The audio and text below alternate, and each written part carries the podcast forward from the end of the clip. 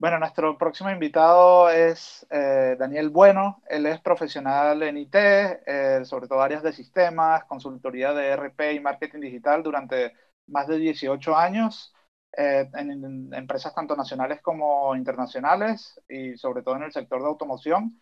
Y en 2018 fundó Bu. ¿Qué tal, Daniel? ¿Cómo estás? Buenas tardes, Seri. ¿Qué tal? muy bien, muy bien por aquí. A ver, si nos puedes contar un poco cómo surgió la idea y la, implementación de este modelo de negocio? Bueno, pues básicamente Bu nace para cubrir una necesidad del sector. Estamos hablando de un sector que, como todos sabemos, lleva creciendo a doble dígito desde el año 2017. Muchos restaurantes empezaron a, sumarse a hacer food delivery de, una forma u otra, con su propia página web, dándose de alta en agregadores, eh, los propios agregadores en los últimos años han mejorado muchísimo, las aplicaciones son mucho más rápidas, más accesibles, pero realmente lo que ha generado todo esto es un cambio de hábito del consumidor eh, final. Eh, cada vez compramos menos, no nos damos cuenta, tenemos la nevera más vacía, pero hacemos muchos más pedidos de comida a domicilio. Eh, esto que puede ser positivo, lo que generó en los restaurantes en el año 2018, lo que nosotros detectamos, pues eran bastantes incidencias. La, restauración tradicional no estaba preparada para este crecimiento en delivery. Eh, las cocinas empezaban a saturarse con pedidos, eh, tenían, habían incidencias en las entregas, los tiempos de espera eran largos. Y aquí nace Bu, nace Bu con una solución para externalizar el servicio de delivery de los restaurantes en un sitio adaptado y profesional. A ver, si nos puedes explicar un poco en qué consiste exactamente vuestro servicio. Bueno, nosotros somos una Dark Kitchen que gestionamos de forma integral eh, todos los pedidos delivery. Además de alquilarles el espacio a nuestros clientes, pues recibimos todos los, sus pedidos de Globo, Justy, Deliveroo, Uber Eats, pedidos telefónicos que apostamos firmemente por ellos, pedidos de takeaway, pedidos de sus propias páginas web. Los agrupamos en nuestro software y desde nuestro software vamos generando órdenes de cocina a cada uno de los operadores que están en nuestras instalaciones. Una vez empiezan a elaborar, conectamos en tiempo real con el sistema de riders para que el rider esté informado de la preparación de un pedido, se le asigna, vienen a recogerlo. En definitiva, gestionamos de forma integral todos los pedidos eh, y de forma profesional todos los pedidos de nuestros clientes. Además, eh, contamos con una red de restaurantes asociados a este sistema logístico. Eh, no muchos restaurantes, son restaurantes singulares que necesitaban en su momento dar un servicio premium a sus clientes. Y también trabajamos para hoteles y, empresas. A ver, si nos cuentas un poco desde la apertura, ¿cómo fue ese proceso de escalado? ¿no? Entiendo que habéis crecido con velocidad, encima la, la pandemia o, o, en este sentido os ha favorecido como a todo el sector delivery. Eh, ¿Dónde operáis actualmente? ¿Cuántas personas y marcas eh, tenéis en el ecosistema? Estamos hablando que Bu a finales de 2019 tenía solo cinco empleados y ahora tenemos cerca de 60, trabajando de forma directa e indirecta entre empleados de Bu, empleados de las eh, empresas que trabajan con nosotros, riders en plantilla, etcétera. Actualmente trabajan 34 marcas asociadas a nuestro sistema. En las propias Dark Kitchen tenemos unas 10 y en, la, red de restaurantes el resto. Y trabajamos únicamente a día de hoy en Málaga. En Málaga hemos hecho, podemos decir, un MVP a lo bestia, muy grande. Ya estamos consolidados y estamos ya preparando la expansión nacional para este mismo año.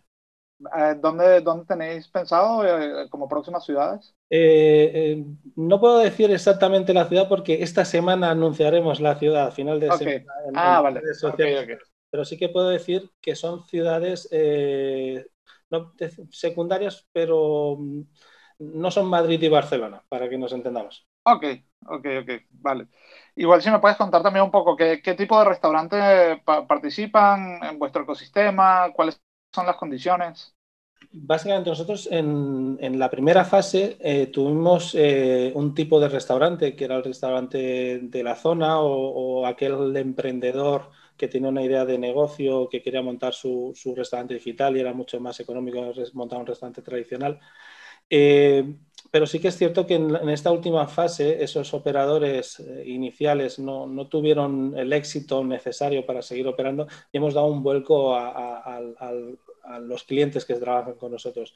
A día de hoy lo que tenemos son restaurantes eh, o empresas tipo franquicia que han venido a Málaga de una manera, no decir económica, pero sí que con menos riesgos a probar sus productos. Tenemos el ejemplo de Papa John's, que abrió con nosotros su primer local en Andalucía. A partir de aquí, pues la puesta en marcha fue muy rápida, la aceptación del producto pues ya tiene empezado a consolidarse en el cliente final y ya pueden programar su expansión en, locales físicos. Ese es el perfil de clientes que estamos atrayendo en, última instancia, empresas eh, de, de restauración organizada que quieren venir a Málaga y empezar una nueva línea de negocio en esta ciudad. Y si, fuera, por ejemplo, alguien de, restauración individual, un emprendedor que quiera abrir su restaurante, ¿podría, podría empezar con vosotros? no, es que seleccionemos o segmentemos en restauración organizada o no pero sí que lo que estamos viendo, y ya ha comentado Carolina anteriormente, eh, nosotros, los restaurantes que han de venir a trabajar con nosotros han de cubrir tres premisas. La primera, tener las operaciones muy bien estructuradas. Estamos hablando que necesitamos eh, producir rápido, que necesitamos una forma de trabajo muy bien, muy bien organizada. Eh, además, hay un componente que es el rider, hay un componente que es la plataforma, el agregador con las comisiones. Por lo tanto, estos restaurantes tienen que tener un food cost muy optimizado y finalmente no tenemos el calor del camarero a la hora de atender, por lo tanto necesitamos hacer grandes inversiones en marketing. Hemos encontrado que esas tres premisas a día de hoy no son la restauración organizada, pero básicamente son ellos los que cumplen con estos tres criterios. Sí, totalmente, sí, sí. Eh, a ver, tenemos aquí una pregunta. Se habla mucho de que Globo y Uber Eats aún no son capaces de tener beneficios y ser empresas rentables. ¿Vuestro modelo es rentable? Nuestro modelo es rentable con una nave BU a pleno rendimiento. A los tres meses y medio somos capaces de hacer break-even. Ok, genial.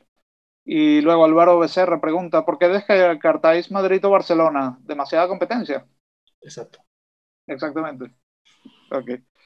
Em, a ver, otra pregunta que tengo por aquí. ¿Cómo resolvéis el delivery en sí mismo? Eh, cada uno de estos restaurantes usa su agregador, entran todos los agregadores a través vuestro?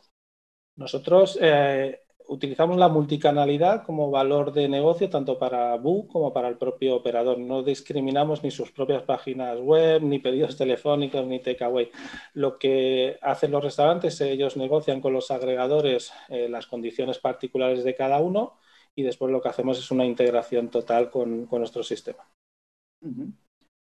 Em, ¿Cómo ha sido la, relación con la hostelería tradicional, sobre todo en los momentos más duros de, la pandemia? Que ha habido ahí mucho, mucho ruido, protestas, ha habido un poco de todo. Yo sí he de definir en una palabra la relación, por nuestra parte, es de responsabilidad. Nosotros en ese momento complicado para todo hostelero, eh, pues vimos que muchos de ellos nos solicitaban no ayuda, pero sí consejos en cómo hacer delivery, querían sumarse, no lo habían hecho nunca en alguno de los casos y nosotros lo que hicimos fue incluso modificar nuestro modelo de negocio para poder que estos restaurantes dieran servicio de delivery. Em, he visto también en vuestra página que habláis de bright kitchens, como cocinas brillantes. Eh, eh, mencionaba algo también Carolina de delivery, igual si nos puedes comentar un poco sobre este juego de palabras. Realmente nosotros es que el la palabra dark, fantasma, cocina ciega, son todas palabras peyorativas y más en España que nos estamos dados mucho a la, información amarilla. Eh, nosotros, ¿por qué hablamos de Bright Kitchen? Hablamos de una cocina transparente. Nosotros estamos en zona peatonal de antotránsito peatonal. Estamos eh, con una fachada de unos 12 metros de ancho, visible y bien grande, iluminada, con ofertas, con el servicio de takeaway, con nuestros teleoperadores, igual que un McDonald's, por poner un ejemplo, un símil. Es decir, muy accesibles, muy transparentes, no tenemos nada que esconder, son operadores que te puedes encontrar en cualquier centro comercial, los que te encuentras en BU, pero que ejercen la, restauración de otra manera diferente a a a lo actual. Eh, Carlos Diguero pregunta, eh, muy interesante, ¿crees que las dark kitchens pueden formar parte del turismo gastronómico de las zonas donde se desenvuelven, en este caso Málaga?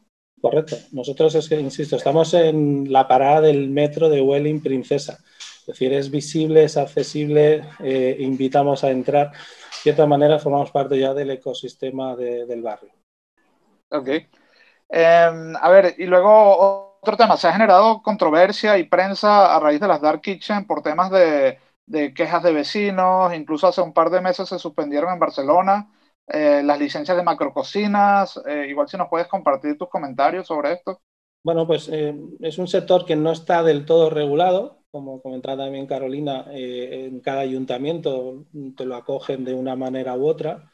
Eh, en nuestro caso, pues participamos activamente con el Departamento de Medio Ambiente de Málaga para ver todas las necesidades que, desde el propio ayuntamiento tenían ya estipuladas para, este tipo de, de servicio.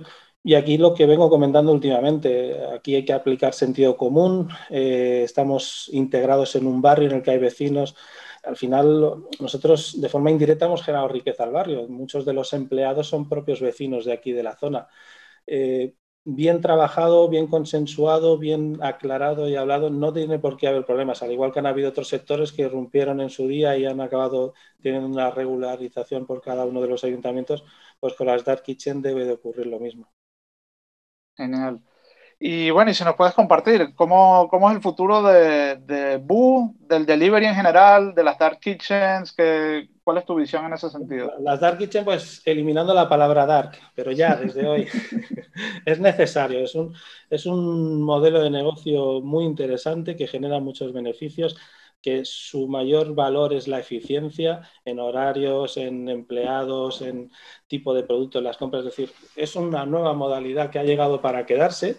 Nosotros en concreto, pues eh, lo que estamos haciendo es acabamos de abrir una nueva ronda de financiación de inversión. Somos una startup, ya lo sabéis, para llegar al millón de pedidos en el año 2023 estamos ya en un porcentaje, para que entendáis, en el primer año BU hizo 44.000 pedidos, eh, llegó al millón de euros de facturación. Es decir, pues, tenemos margen de crecimiento, hablamos de número de pedido como objetivo y estamos en esas cifras del millón de euros para, para el millón de pedidos para 2023.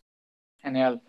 Bueno, por mi parte no hay más preguntas. Eh, en el chat veo que tampoco. Así que, Daniel, muchísimas gracias por tu tiempo. Vosotros.